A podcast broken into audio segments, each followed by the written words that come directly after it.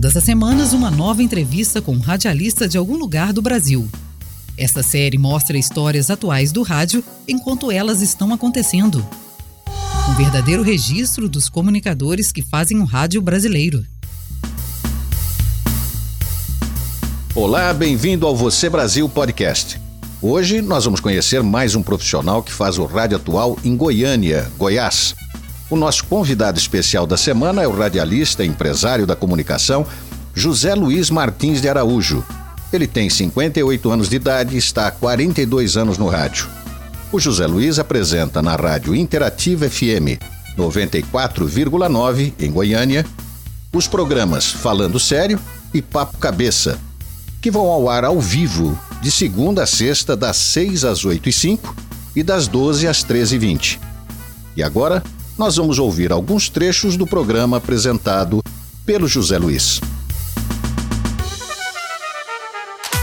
Agora na Interativa, falando sério. Interativa. Bora lá, começando falando sério na Rádio Interativa FM. Seja muito bem-vindo, ouvinte. O Falando Sério começa agora. Interativa. Papo Cabeça. Interativa. Bora lá, começando Papo Cabeça. São 12 horas em ponto. Professora Fernanda Leal, professor Tiago Zancopel, dia dos professores aqui no Papo Cabeça.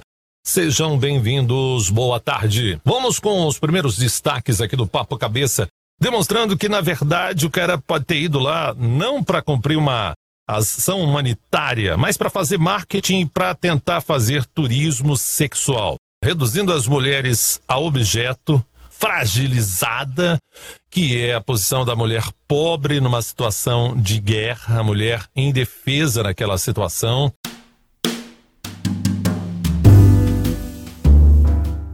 José Luiz, é um grande prazer receber você no nosso programa. Muito obrigado pela sua atenção com a nossa produção e pela sua generosidade em conceder o seu tempo nessa entrevista.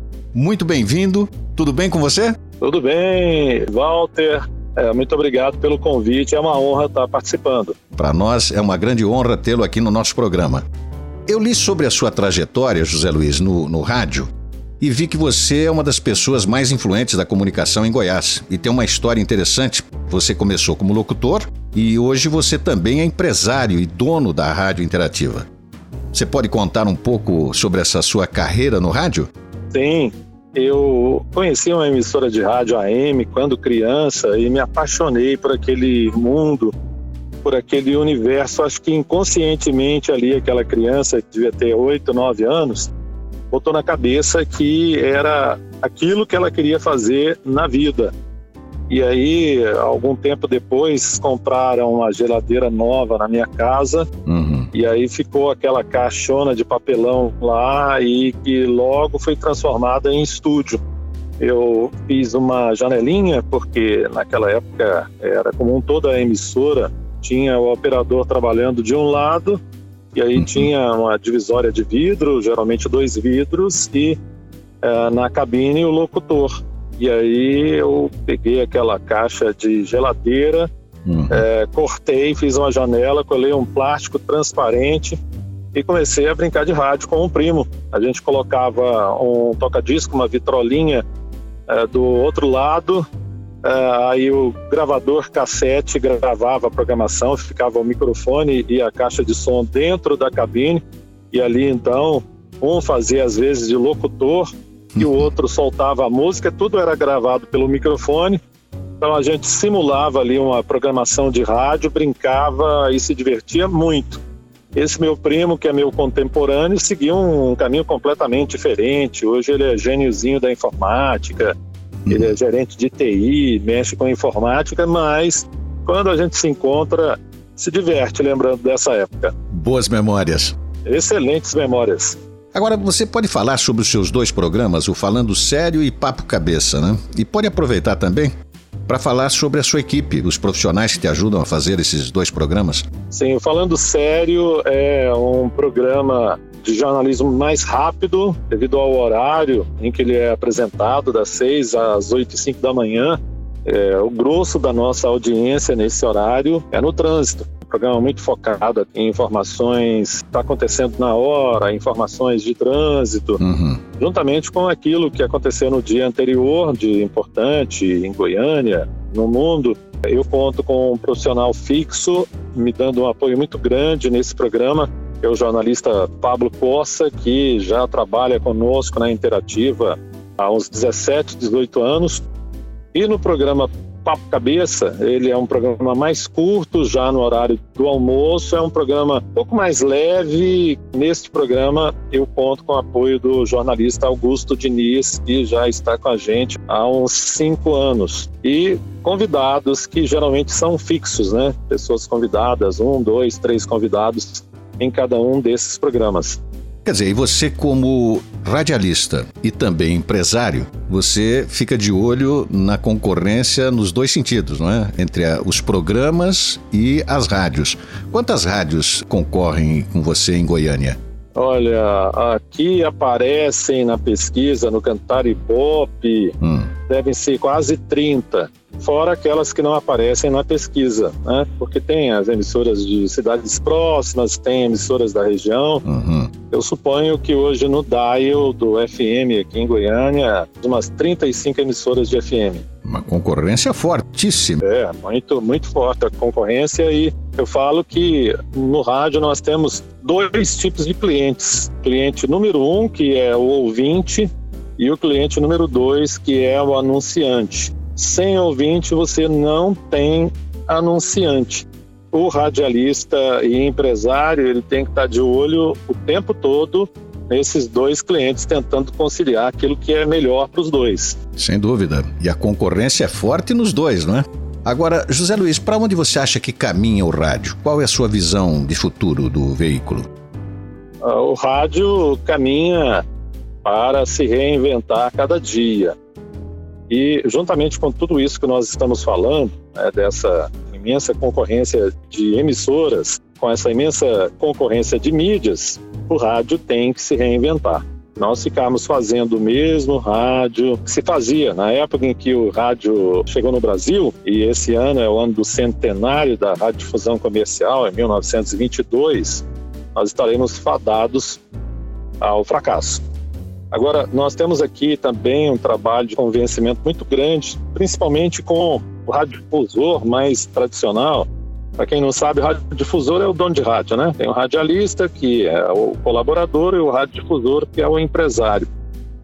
Uh, muitos colegas, e eu conheço muito bem essa realidade, porque além de, de, empresário, eu presido uma entidade que se chama Agora, que é a Associação Goiana de Rádios Comerciais, tem muitos colegas que ainda veem a internet como uma concorrente que tem que ser combatida. A internet, para espanto dessas pessoas, serve para você fazer tanta coisa e serve também para você ouvir o rádio, para alavancar a audiência do rádio. Então, eu acho que o grande segredo é esse: usar a internet, os meios digitais para potencializar. Sem dúvida. É uma, uma mídia auxiliar do rádio, né? Agora, na sua opinião, quem tem mais credibilidade atualmente? A internet ou o rádio? E por quê? Eu vi uma pesquisa até recentemente que trazia o rádio numa melhor posição de credibilidade do que a internet. O veículo ele tem que ter um cuidado com a sua marca. Então, quem trabalha com rádio profissionalmente, faz o jornalismo no rádio, a maioria dessas pessoas tem um nome a zelar.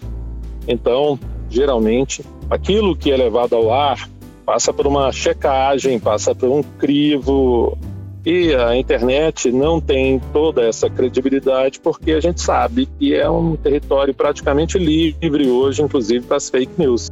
Você ganha muito dinheiro com isso, e é, num veículo de comunicação tradicional como o rádio, é, é muito mais difícil que uma, uma fake news, uma notícia falsa, uma informação atravessada ou distorcida seja passada para frente. Está aí é, um grande diferencial que faz com que o rádio tenha mais credibilidade do que as redes sociais, do que a internet. Achei um ponto de vista interessante o que você tocou. O rádio tem um endereço fixo, né? ele tem a sua frequência, tem a sua marca e isso faz com que ele preserve a sua reputação.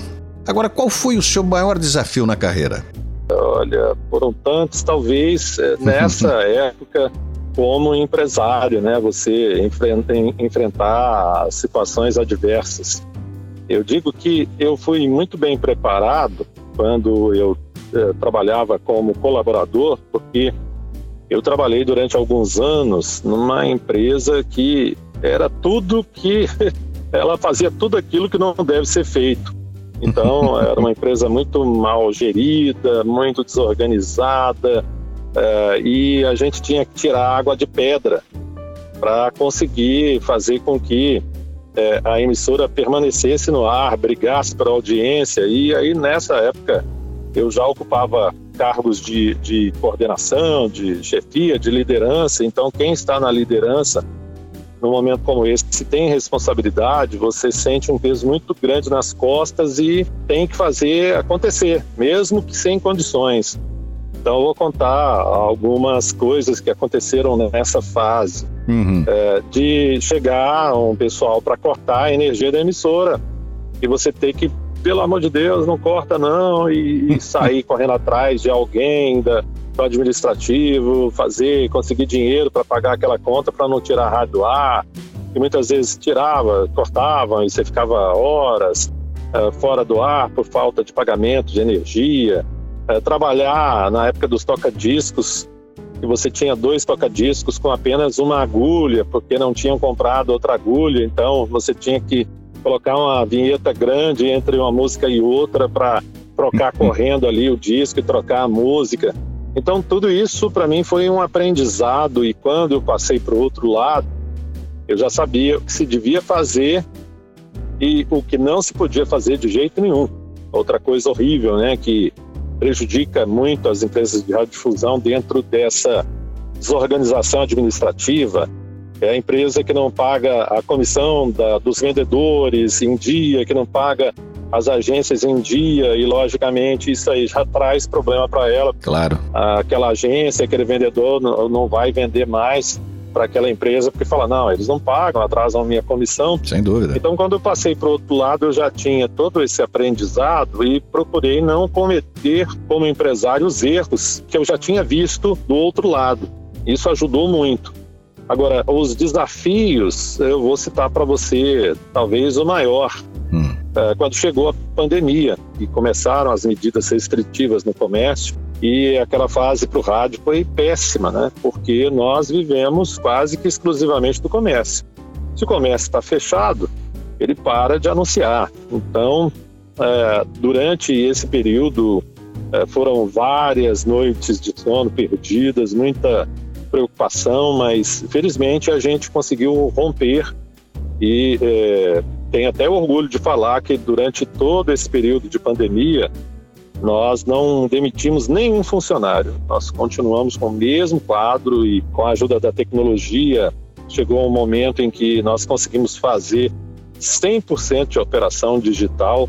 Então, é, durante muitos meses a rádio ficou com as portas fechadas não tinha ninguém lá, não ia locutor, não ia jornal, todo mundo trabalhava de casa. É, foi um período muito difícil, mas felizmente o pior já passou, né? A gente já está agora na fase de recuperação. Então, talvez, como empresário, com essa responsabilidade de manter uma empresa, de manter aí um quadro de funcionários, Talvez esse tenha sido o maior desafio da minha carreira. A rádio tem quantos funcionários? 32. A Rádio Interativa Goiânia tem 32 funcionários.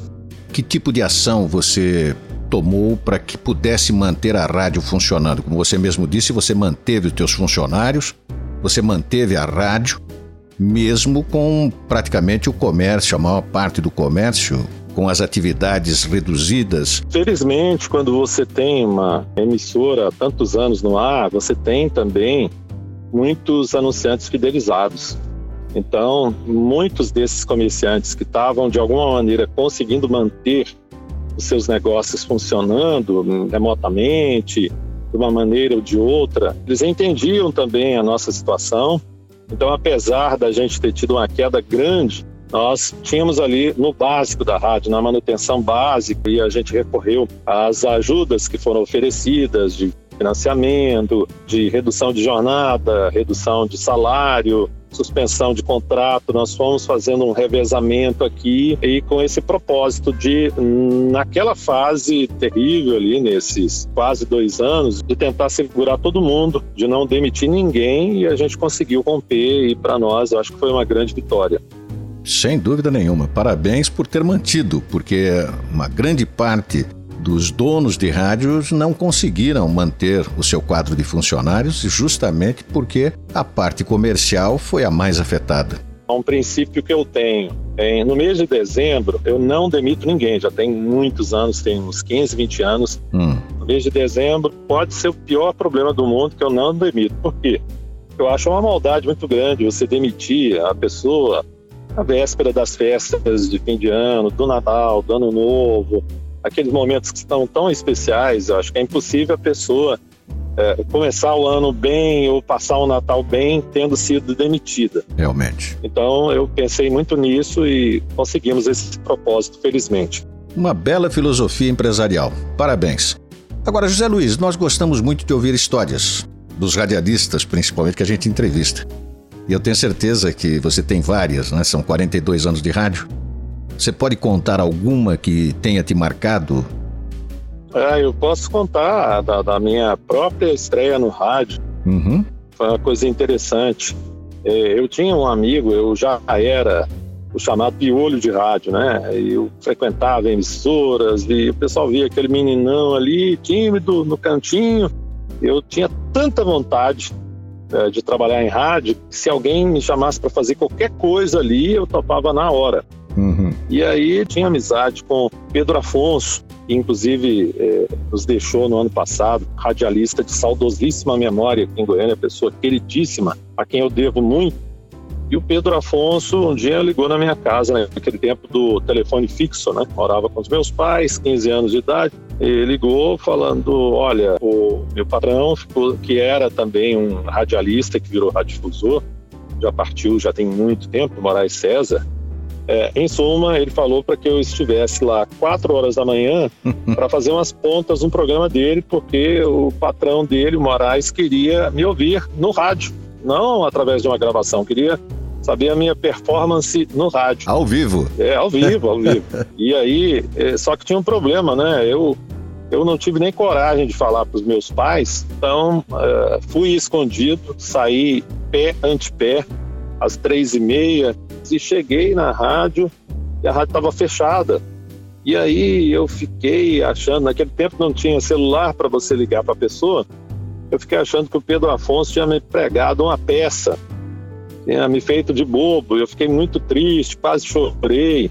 Mas aí fui numa farmácia próxima ali e tal, comprei uma ficha, liguei para um orelhão, né? O tal do orelhão ainda. É, tinha ficha, o tal do caiu a ficha, tem gente que nem sabe de onde veio. É verdade. E aí eu liguei e o operador falou: não, não, é porque ele veio dormir aqui na rádio, de vez em quando ficava com medo de não acordar e ia dormir lá. O operador dormia lá, tinha os aposentos dele e o Pedro de vez em quando ia dormir lá num sofá, porque ficava com medo de não chegar.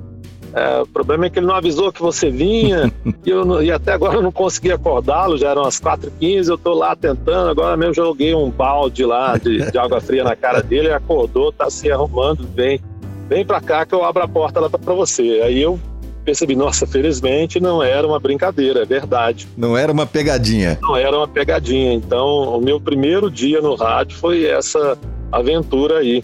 E aí, sem falar nada para os meus pais, eu fiquei esses três dias indo lá. No sábado, uh, ele me chamou para conversar e já uhum. me ofereceu para fazer um programa das duas às quatro da tarde. E que caiu como uma luva, né? Porque eu estudava de manhã, então era tudo que eu queria. Só faltava uma coisa: a autorização dos meus pais. E aí fui na minha casa. A gente sempre fala com a mãe primeiro, porque a mãe geralmente é mais suave, né? Hum. Aí ela saiu e falou assim, muito tranquila e serena como minha mãezinha era, falou, olha, conversei com seu pai, nós conversamos muito e se é uma coisa que você gosta, que você correu atrás, que você conseguiu sozinho através do seu talento e do seu esforço, nós não podemos fazer nada além de te dar todo o apoio e te autorizar a trabalhar. Que bacana. São aqueles sinais que estamos no caminho certo, né? Principalmente quando vem de uma mãe, de um pai. Sim, com certeza, com certeza. Sem dúvida. Agora, José Luiz, não sei se você já sabe, esse podcast é distribuído pela Escola de Televisão. Lá nós temos mais de 12 mil inscritos, são profissionais, estudantes de comunicação e que ficam atentos nessa parte do programa porque eles gostam de ouvir as dicas dos radialistas para aqueles que estão pretendendo entrar no rádio, né? É como você quando tinha os seus 15 anos. É, esteja atento a todas essas mudanças pelas quais o mundo está passando, né? E a adaptação que os veículos tradicionais estão tendo que fazer para se adequar a esses novos tempos. Uhum. Eu acho que é, o principal fator aí é você estar atento para a convergência de mídias, que é exatamente isso que a gente falou, né? Ah, tanto a, a televisão como os jornais, as revistas, as rádios, todo mundo convergindo para a internet. Então saiba as melhores ferramentas para tirar o melhor proveito disso tudo aí. Ótima dica. E uma dica que está dos dois lados, né? De um lado do microfone como radialista e do outro lado como empresário. Agora, antes de encerrar nossa entrevista, nós vamos para o quadro Roleta das Perguntas. Eu tenho aqui no meu computador é uma roleta com 50 perguntas aleatórias. Eu disparo três vezes, você manda parar quando quiser. A pergunta que cair, eu faço para você. Você topa? Sim. Então vamos lá. Valendo! Para. Parei. Qual é a sua ideia de um fim de semana divertido? Dê um exemplo. Ah, fim de semana divertido para gente que mora aqui no Cerrado e que não tem praia é ir para uma fazenda. Então eu tenho meu cantinho e adoro passar um final de semana é, sem a agitação de Goiânia, sem a barulheira, é, ouvindo só os pássaros e os animais. Ah, ótimo, boa resposta. Vamos para a segunda? Vamos. Valendo! Para! Parei. Você tem alguma história com animal de estimação?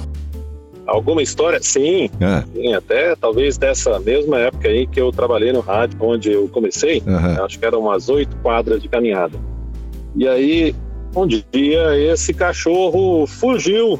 Qual o nome dele? É, cacique. O cacique. Cacique. É. é. o cacique fugiu e fiquei muito tempo desolado e andando na, pela vizinhança toda procurando cacique, até que uns 15 dias depois eu perdi a esperança, né? Eu andava, andava, andava, perambulava ali a região toda para ver se encontrava o cacique e não encontrava. Quando já se passavam uns 30, 40 dias, eu não tinha mais nenhuma esperança de encontrá-lo, ele apareceu.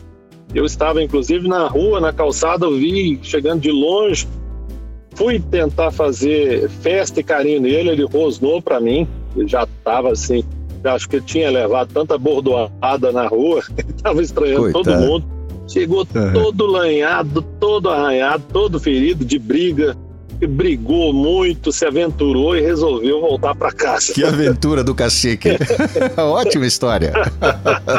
muito boa. Ótimo. Vamos para a terceira? Vamos. Valendo. Para. Parei.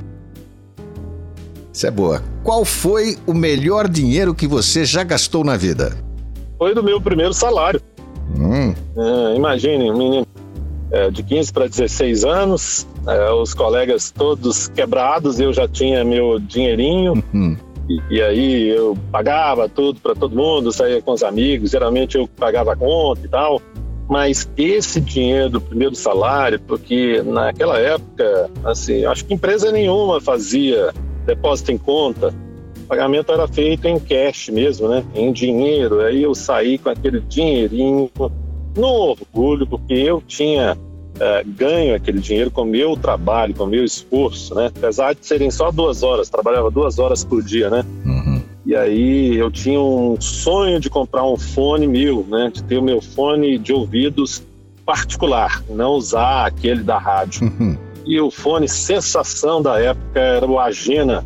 Eu, meu sonho era ter um fone Agena branquinho com aqueles volumes ali do nas laterais. Uhum. Então saí da rádio, comprei um fone agena e depois fui comer um pedaço de, aliás, três pedaços de pizza e tomar um suco de laranja na pizzaria China, é. que era uma pizzaria eh, de, de, pizza em pedaço muito tradicional na época, na Rua 7, no centro de Goiânia. Muitas vezes o pouco ele marca mais do que o muito. Aí está a prova. É verdade. Agora, para encerrar, você quer falar mais alguma coisa que eu não te perguntei durante a entrevista e você acha importante deixar aí registrado? Pode ficar totalmente à vontade, José Luiz. Quero parabenizar, achei muito legal a forma que vocês trabalham. Vocês são muito organizados. A Lenora já está em contato comigo já tem umas duas semanas e procurou ouvir o programa, pesquisar, achar informações a meu respeito. Então, se o podcast de vocês é um podcast é, de sucesso, não é à toa. Ele é muito bem elaborado, muito bem organizado, muito bem estruturado. Vocês são muito profissionais. Parabéns. Muito obrigado. Realmente a gente procura quando nós fazemos uma pesquisa, a gente vai a fundo, a gente quer conhecer realmente o que está sendo feito na praça, o que está sendo feito nas rádios, e, obviamente, dos radialistas. José Luiz, mais uma vez, eu e a minha equipe, Alanor Whitted, nossa produtora executiva, o Antônio Marcos, nosso diretor técnico e vários outros colaboradores do Você Brasil Podcast, nós agradecemos muito a sua participação nessa série que estamos mostrando o rádio feito atualmente no Brasil. Eu acabei de conversar com o radialista e empresário da comunicação José Luiz Martins de Araújo da Rádio Interativa FM 94,9 em Goiânia, Goiás. Muito obrigado a você que está ouvindo o nosso programa. Se você gostou, compartilhe esse podcast, conte a um amigo sobre ele. E não esqueça, todos os sábados tem uma nova entrevista com um radialista de algum lugar do Brasil. Até lá!